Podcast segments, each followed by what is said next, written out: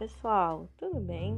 Sejam todos muito bem-vindos ao primeiro episódio do nosso podcast. Aqui quem tá falando é a Amanda, e junto com a Inara, a Cris e a Joana, hoje falaremos um pouquinho sobre tecnologias educacionais e práticas inclusivas, mais especificamente levando em consideração a condição de pessoas com baixa visão no contexto escolar. Eu espero que gostem e, por favor, se sintam em casa.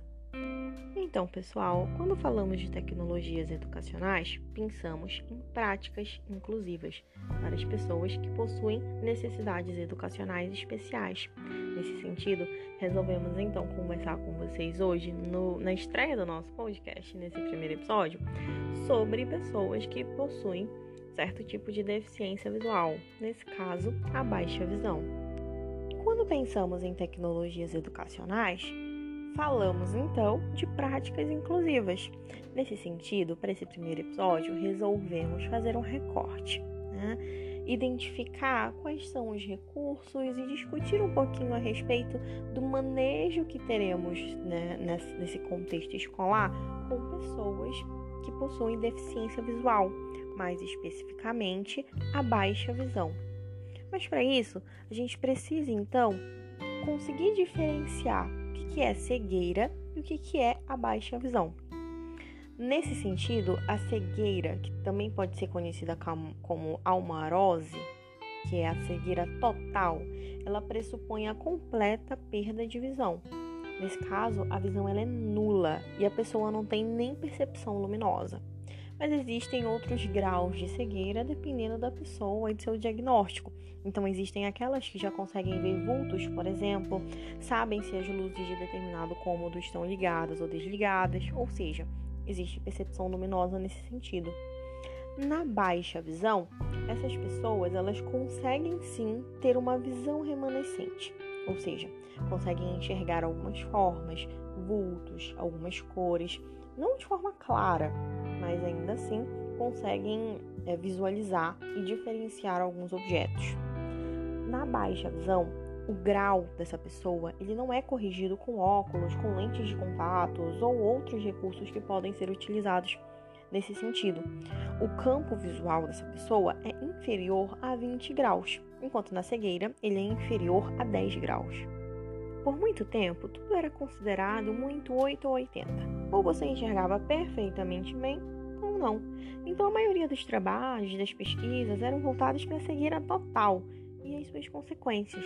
Até que, a partir dos anos 70, já foi se observando, então, que existia um meio termo, vamos dizer assim, nesse, nesse sentido, nesse padrão né? que no caso seria a baixa visão. E aí começaram os estudos em relação a essa deficiência e como é que poderíamos desenvolver recursos que auxiliassem essas pessoas no seu dia a dia. Quando falamos no contexto escolar, por muitas vezes a baixa visão ela foi tratada como algo parecido com a cegueira. Então as pessoas que tinham baixa visão eram tratadas como cegos. Né? Nas salas especializadas, por exemplo, não havia essa compreensão do que seria a baixa visão, portanto, os recursos utilizados com esses alunos eram inadequados, não sendo o suficiente para o seu desenvolvimento pleno. Para Brunner, em Atos de Significado, é a cultura e não a biologia que molda a vida e a mente humana, que dá significado à ação então a gente consegue entender a partir disso que é a cultura, que são as relações sociais, que é um meio né, que de fato vão poder influenciar, modificar, transformar, transcender as limitações que muitas vezes são impostas pela biologia. Então, quando a gente fala desse contexto escolar, entendemos que muito do interesse que o aluno mantém sobre algumas temáticas, sobre materiais, sobre a própria sala de aula, advém dos sentidos, em especial da visão. Então, quando o aluno vê um material didático que é colorido, uma revistinha que é super interessante, que tem cores chamativas, que tem uh, figuras interessantes, ilustrações super bonitas, ele vai se sentir disposto, convidado, né? Vai ter interesse em ler aquela revista. E quando temos alunos com baixa visão dentro de sala de aula? como é que esse interesse ele vai se despertar? O que a gente pode fazer para chamar a atenção desse aluno, já que a visão está comprometida, né? E a gente sabe que a visão ela vai despertar interesse.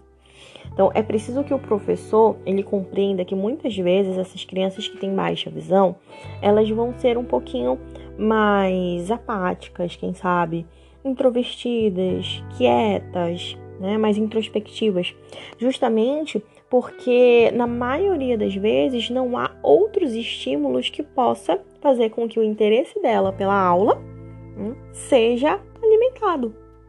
É por isso que o ambiente escolar ele precisa ser desenvolvido para que ele consiga proporcionar a interação né, dessa criança por outros canais sensoriais. Né?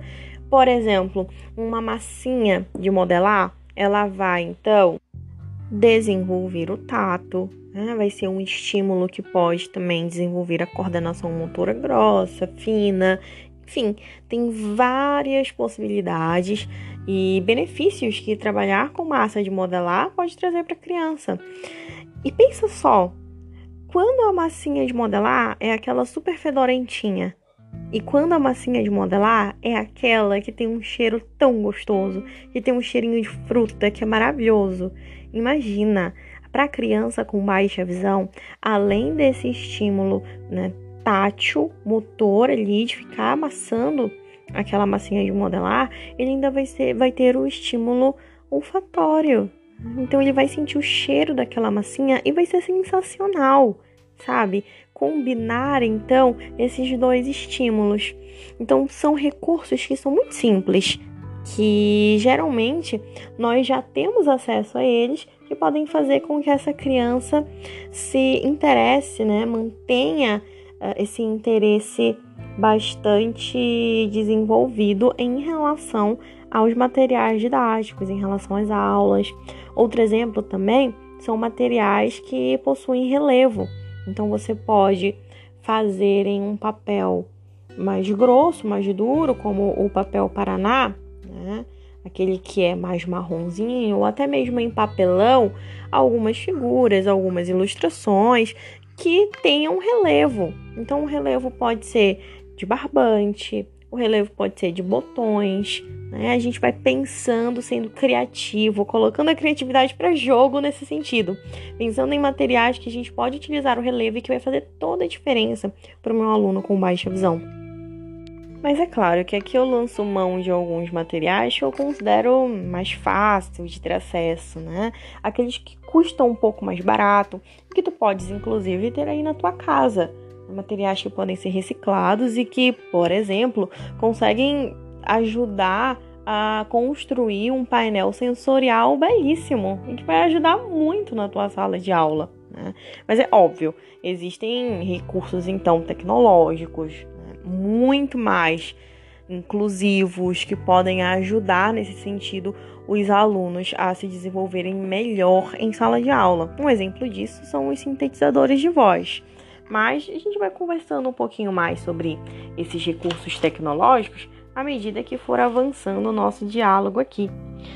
E assim, uh, nós, quanto professores ou como corpo docente mesmo do colégio, precisamos entender que há uma diferença muito sutil, vamos dizer assim, só que nem tanto, entre incluir e integrar. Porque integrar significa simplesmente colocar dentro de uma sala de aula o aluno com necessidades educacionais especiais sem dar nenhum tipo de apoio ou suporte para ele. Isso não é incluir, isso é apenas integrar. Jogar a pessoa ali, naquele, naquele ambiente, sem dar condições nenhuma para que ela possa se desenvolver. Incluir, então, significa exatamente o contrário. Incluir é conseguir propor estratégias que possam, hum, de fato, fazer com que aquele aluno consiga participar da aula, consiga ter acesso ao mesmo conteúdo que você está ministrando para os alunos que não possuem nenhum tipo de deficiência. Então, precisamos pensar um pouco a respeito disso. Será que eu estou incluindo o meu aluno ou apenas integrando? Então, pensar em como manejar esses recursos e propor estratégias de inclusão é imprescindível. Mas eu deixo aqui uma reflexão também. Uh, não é porque temos os recursos necessários que vamos aplicá-los de forma indiscriminada, vamos dizer assim, né? Então a gente não pode utilizar esses recursos apenas levando em consideração o grau de visão ou a falta dela naquele aluno. A gente precisa levar em consideração a personalidade desse aluno, os interesses que ele nutre, as suas habilidades. Então não dá. Se eu tenho um aluno, por exemplo, que não gosta de sintetizadores de voz, que não quer, mas adora lupas, se dá muito bem com o braille, é óbvio que eu vou priorizar as lupas e o braille. E tá tudo bem a respeito disso. Eu preciso entender que o meu aluno, ele é mais do que uma deficiência. Ele é mais do que uma condição.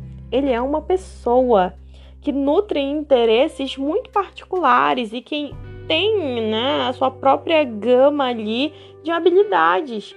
Que tem coisas que ele vai gostar e vai ter outras coisas que ele vai odiar. Então, usar esses recursos para o bem dessa criança, para o bem desse aluno, né? Em prol de um bem maior.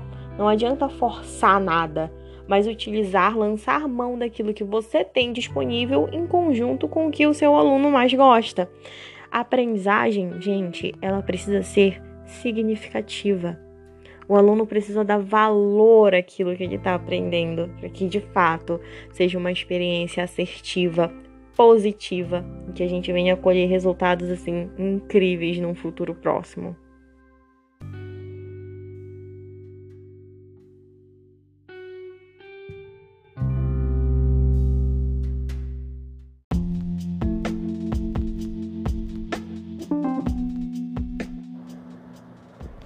Olá pessoal, eu me chamo Inara e agora a gente vai falar um pouquinho sobre tecnologias assistidas.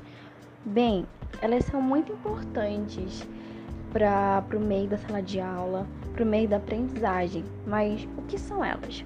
Bom, elas são, de acordo com a Lei 13.146, criada lá em 2015, conhecida como a Lei Brasileira de Inclusão da Pessoa com Deficiência esse conceito quer dizer que são produtos, equipamentos, dispositivos, recursos, metodologias, estratégias, práticas e serviços que objetivam promover a funcionalidade relacionada à atividade e à participação da pessoa com deficiência ou com mobilidade reduzida, visando a sua autonomia, independência, qualidade de vida e inclusão social.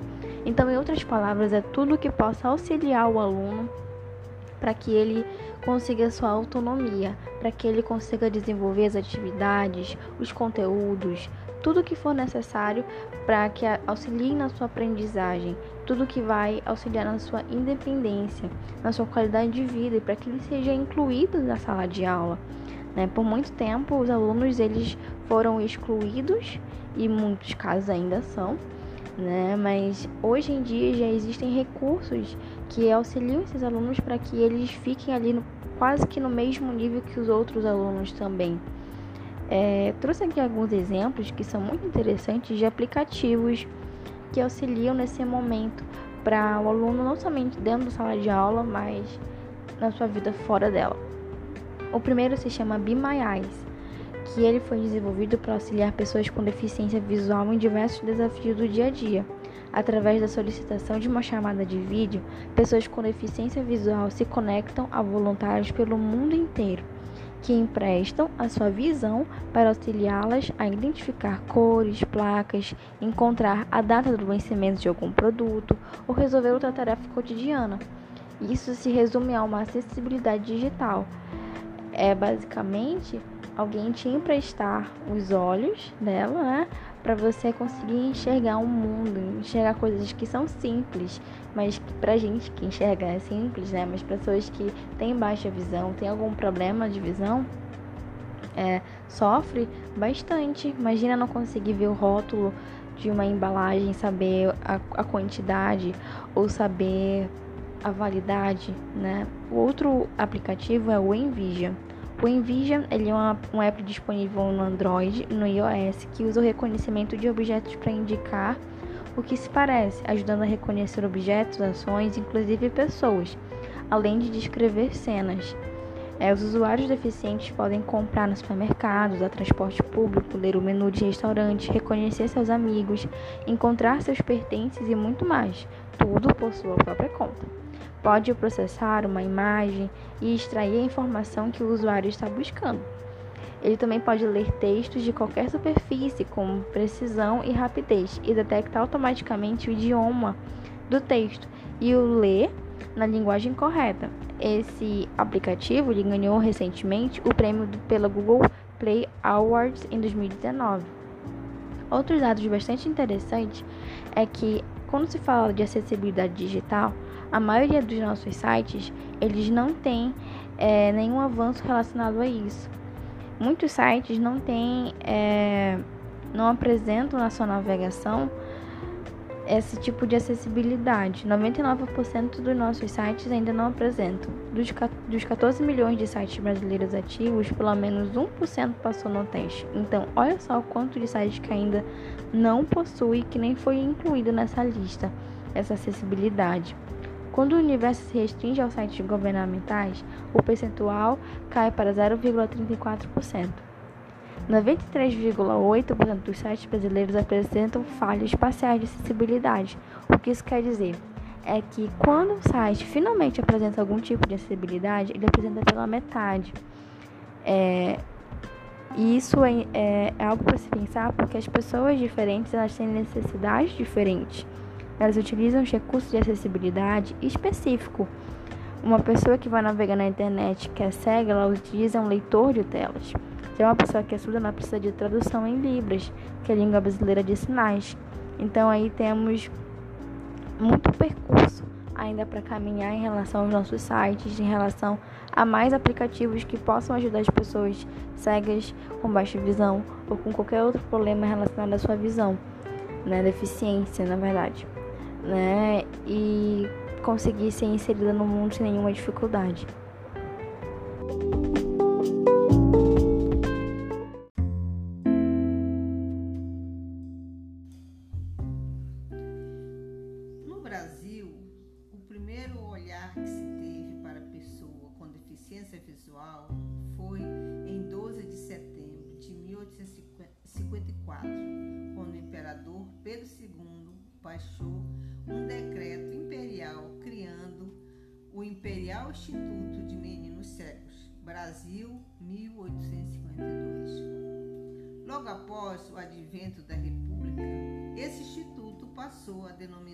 Instituto Benjamin Constante, IBC, sendo a única instituição da época encarregada da educação dos deficientes visuais até os dias de hoje.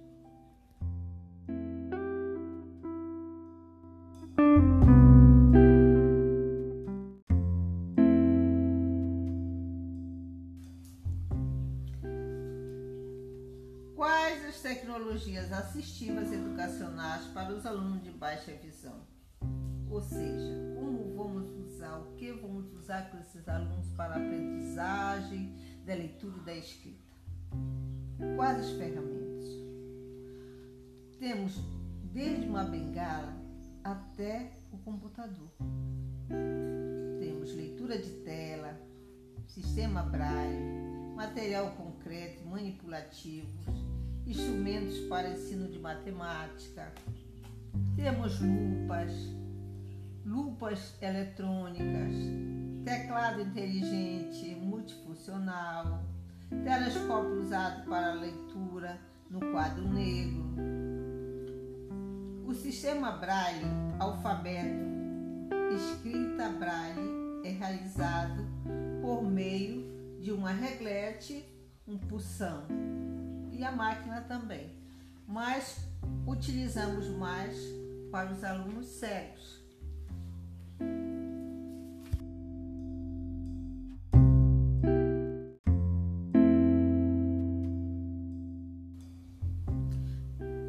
Temos também o AI, atendimento educacional especializado, sempre no contraturno não só para os alunos de baixa visão, mas para todas as deficiências. Tem o professor do contraturno que vai dar esse reforço, quase um reforço Esta sala ela deve estar equipada dependendo de cada de cada especificidade. O AEE ele está regulamentado, já é obrigatório. Desde o decreto 5.292 de 2004.